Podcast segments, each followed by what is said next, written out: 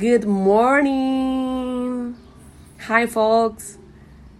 This episode is something very different.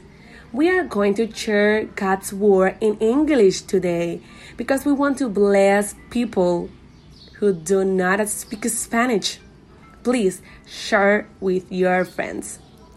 This extra is something very different, as I said to you, because I want to share a devotional from my book, A Young Woman After God's Own Heart, by Elizabeth George. The embrace of grace. Name one practice in your life that you know it's not pleasing to God.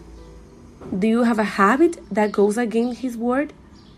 Do you do something that is unhealthy or harmful to you or others? Put that specific at at the top of your prayer list. Then pray about it every day.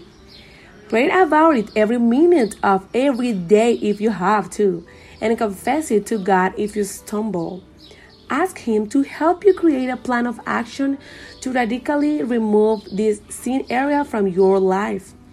Even what seems like a small problem can be very tough to shake, especially if you have friends who encourage the practice or if you can't imagine what life will be like without that activity.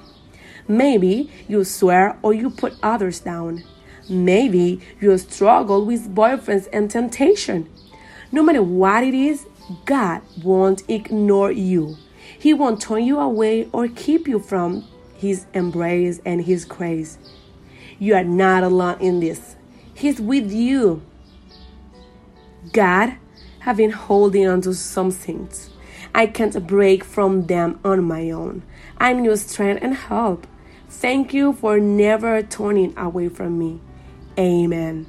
God bless you, everyone. Thanks for listening. This was Con Amor Dahiana y Zuly. Happy day.